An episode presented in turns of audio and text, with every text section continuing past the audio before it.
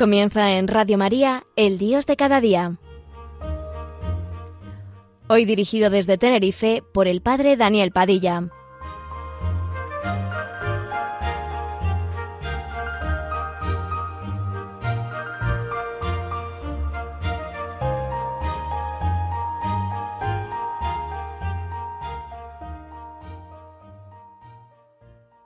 Buenos días amigos, con ustedes el Dios de cada día. Hoy un tema que a todos nos apasiona. Padres, madres, abuelos, abuelas. El acto de educar es un acto divino que tenemos en nuestras manos.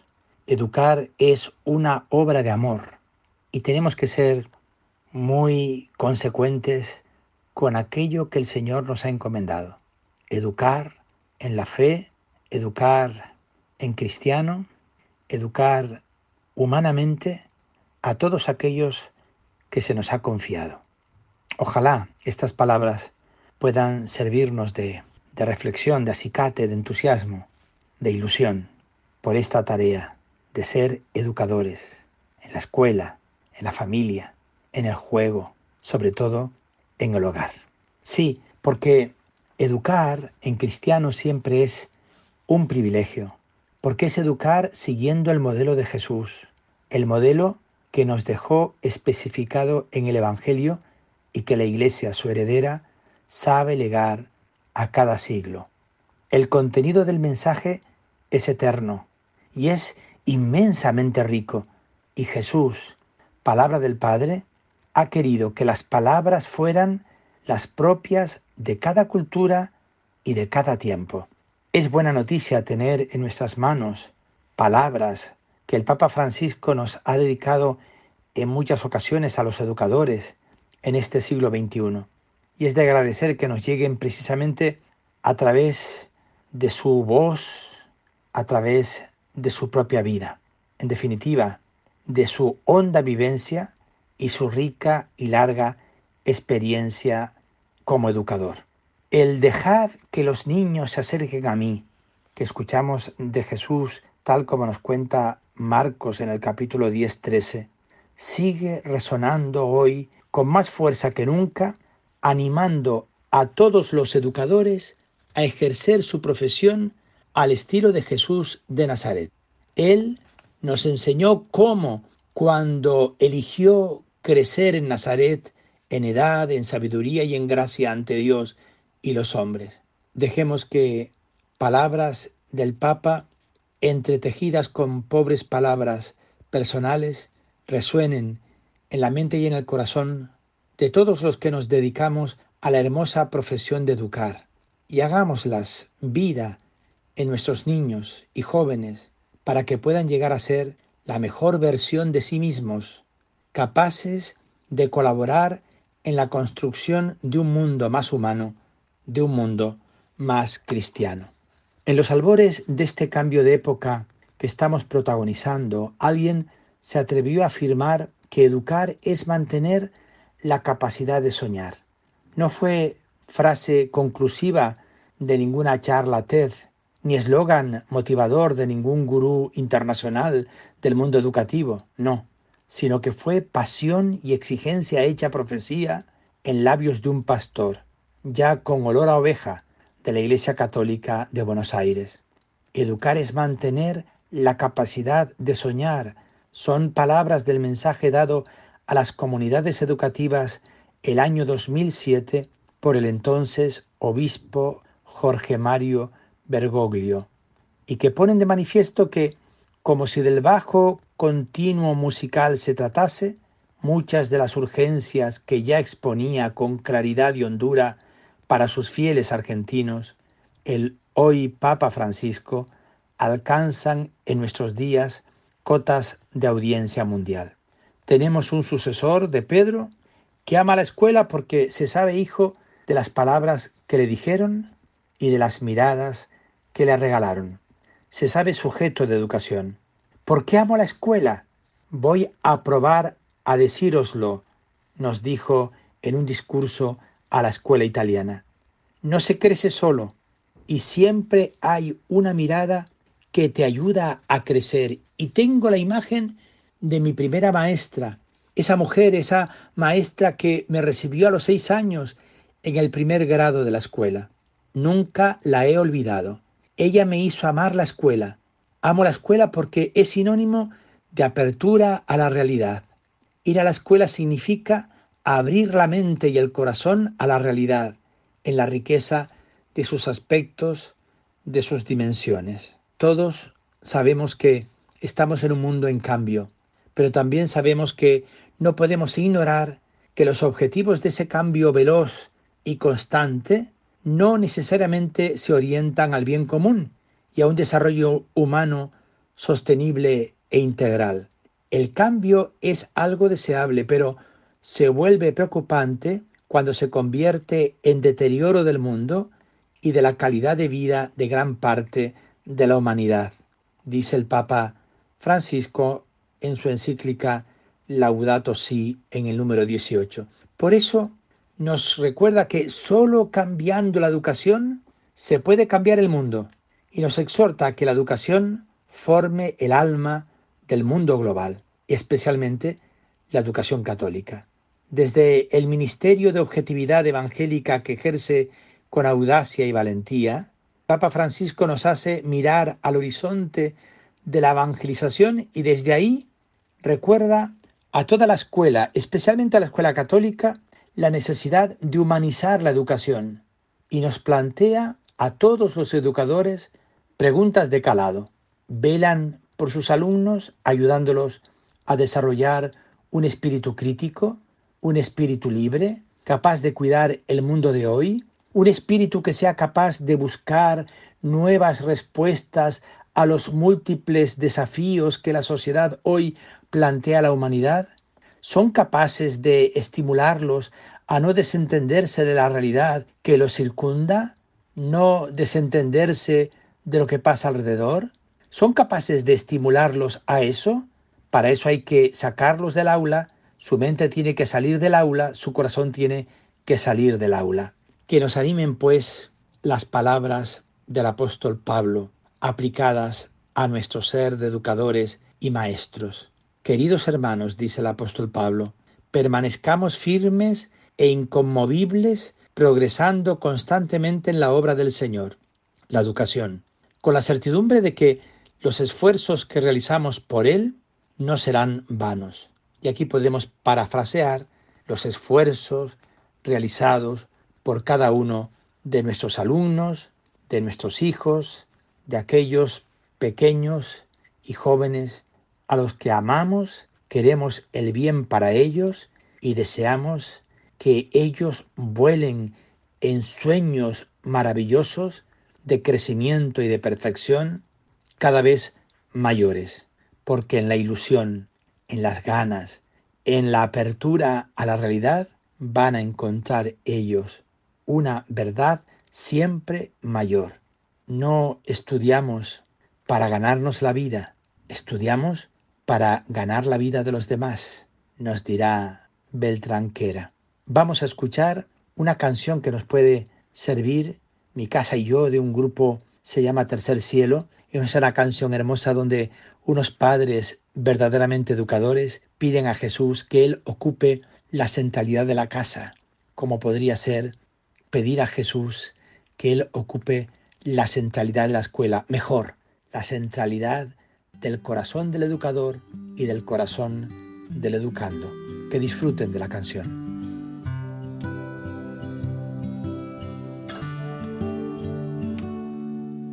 Haz de este lugar tu habitación, llena cada rincón de esta casa.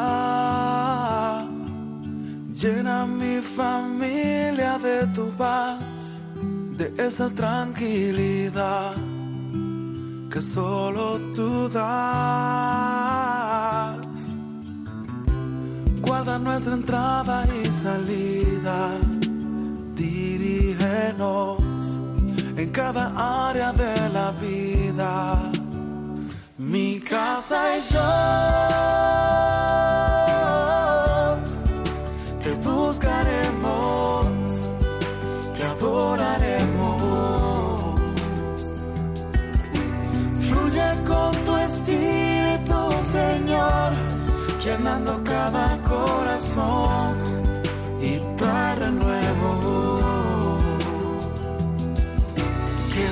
Todo lo que no es de ti y lo que vino a dividir correrá muy lejos en esta casa Jesús.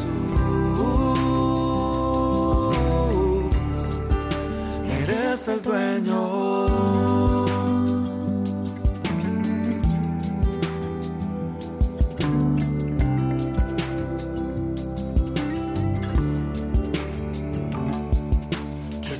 Siempre tu voluntad, que vaya más allá de nuestros planes.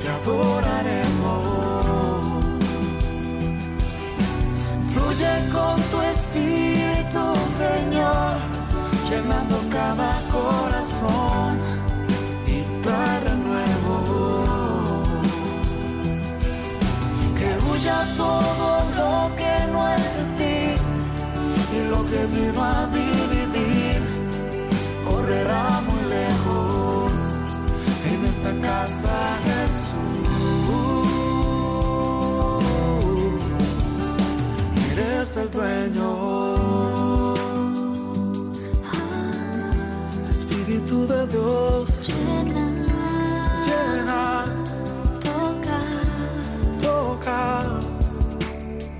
esta casa es tuya, mi familia es tuya. Jesús, Jesús. La misericordia de Dios no es una idea abstracta. Yo creo que esto es una idea que mil veces se nos ha comunicado. Más de una vez hemos oído que el amor de Dios es un amor concreto, como el amor de un padre o una madre que se conmueven en lo más profundo de sus entrañas por el propio Hijo. El amor y la misericordia que nacen de la compasión tienden a proyectarse en obras, gestos y signos concretos. Uno de ellos es la misión educadora. Hace ya muchos años, una veintena de años, que el Papa Francisco concebía la educación como una obra de amor. Educar es dar vida, pero el amor es exigente, pide comprometer los mejores recursos, despertar la pasión y con paciencia ponerse en camino. Una y otra vez podríamos insistir en la grandeza de la vocación docente, de enorme relevancia social y hasta política. Tenemos que ayudar a los educadores, tenemos que apoyarlos, bien sea en casa, bien sea en la escuela, en el sentido más profundo de la palabra, porque educar es un gesto de amor. La educación es una genuina expresión de amor social y se da en la misión del maestro una verdadera paradoja. Cuanto más atento está al detalle, a lo pequeño, a lo singular de cada chico, de cada chica y a lo contingente de cada día, más se enlaza su acción con lo grande. Para un docente el trabajo de ir todos los días a la escuela, y digo trabajo entre comillas porque el docente vocacionado disfruta yendo a la escuela, y encarar una vez más, sin aflojar nunca el desafío de enseñar, educar y socializar a niños y jóvenes, es una empresa cuya relevancia social nunca será suficientemente resaltada. El Papa no creía exagerar ni entonces como pastor de Buenos Aires, ni ahora como pastor universal, cuando afirma que cualquier proyecto que no ponga la educación en un lugar prioritario será solo más de lo mismo. Por eso los cristianos comprometidos en la tarea educativa tenemos hoy una importante responsabilidad y no está de más volver a hacerse, como Él nos pide, la pregunta fundamental, ¿para qué educamos? La pregunta fundamental, ¿para qué educamos? ¿Por qué la Iglesia, las comunidades cristianas invierten tiempo, bienes y energías en una tarea que no es directamente religiosa? ¿Por qué tenemos escuelas? El único motivo por el cual tenemos algo que hacer en el campo de la educación es la esperanza de una humanidad nueva, en otro mundo posible. Educamos para salvar la vida de los demás. Maestros, con el maestro de Galilea, que ve cómo los campos ya florecen y perciben la fuerza que encierra hasta la más pequeña de las semillas. Estamos invitados a educar para el futuro. Estamos llamados a educar para que den fruto, brindando todas las herramientas posibles para que ese fruto se concrete en cada momento de un modo eficaz, produciendo resultados. Tomarnos en serio el sentido de nuestra misión supondrá también no quedarnos en palabras, sino construir sobre roca, sabiendo que si en nuestras escuelas no se gesta otra forma de ser humanos, otra cultura y otra sociedad, estamos perdiendo el tiempo. La misión es grande y sabemos que la ejercemos en medio de un mundo que ha impreso en el hombre contemporáneo diversos rostros de orfandad. Porque miren, en el año 2001 Francisco identificaba algunos de estos rostros. La discontinuidad, pérdida o ausencia de vínculos, el desarraigo tanto espacial, no lugares, como existencial y espiritual, y la caída de las certezas, principios que guiaron a las generaciones que nos precedieron y que hoy parecen caducos.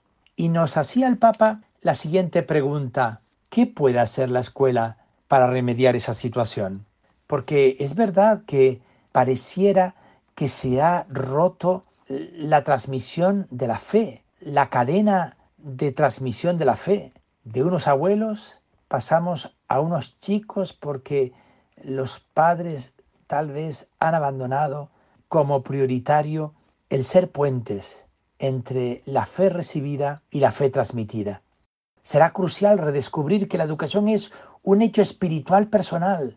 Es un encuentro que se ha de dar en dos dimensiones, el encuentro con la interioridad de uno mismo y el encuentro con el educador autoridad que conducirá por el sendero precisamente hacia ese encuentro interior. Más recientemente, el Papa Francisco nos recordaba en su discurso a los participantes en el Congreso Mundial de la Escuela Católica en Roma en noviembre del 2015 que educar cristianamente no es solamente hacer catequesis, esta es una parte muy importante, no es hacer proselitismo, no hagáis nunca proselitismos en las, en las escuelas.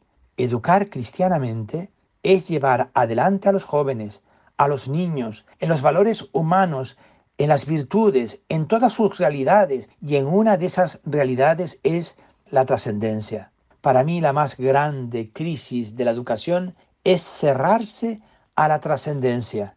Debemos educar humanamente, pero con horizontes abiertos. Cualquier tipo de razón no hace bien a la educación. Y además, el Papa defendía la educación como un derecho para todos, porque frecuentemente ésta se ha tornado selectiva y elitista. Parece que tienen derecho solo los pueblos o las personas que tienen cierto nivel o capacidad. Por ello urge educar a tiempo y a destiempo con lo que Francisco llama la educación de emergencia, recuperando cualquier ámbito también de educación informal que abra a los niños y jóvenes no solo al lenguaje de la cabeza, sino también al del corazón y al de las manos. Sí, mis queridos amigos, recuperamos la pasión de y por la educación seremos capaces entonces de humanizar a la gente, o lo que será lo mismo, de volver a cada niño, adolescente, joven, la imagen y semejanza que todos llevamos impresas en lo más genuino de nuestra interioridad. Sin duda, pues, hemos sido convocados a una obra de amor, educar. Seamos y estemos prontos para responder con generosidad a esa invitación. No te olvides, educar es una obra de amor y el educador tiene que tener muy claro que es un Sherpa. Perdonen que utilice esta imagen, pero el Sherpa es el porteador, aquel que lleva los materiales, aquel que transmite los conocimientos, pero donde tiene que producirse la transformación, la conversión del corazón, es en el interior de cada alumno. Es cada alumno el que tiene que llegar a la cumbre. El Sherpa es el porteador que sube hasta los puestos base del Everest para que los alpinistas puedan coronar la cumbre. Sí, nosotros los educadores somos Sherpas, somos hombres y mujeres que ofrecemos materiales, posibilidades, ofrecemos pensamientos, ideas, ofrecemos criterios, ofrecemos conocimientos para que el alumno eso sea bagaje que le conduzca a la cumbre. Nosotros ya hemos llegado a la cumbre, o al menos estamos bien arriba, pero otros que lleguen también, otros que puedan soñar a lo grande, otros que puedan ilusionarse a lo grande, porque en toda educación el corazón humano aspira a toda la verdad, a toda la bondad y a toda la belleza. Buenos días amigos.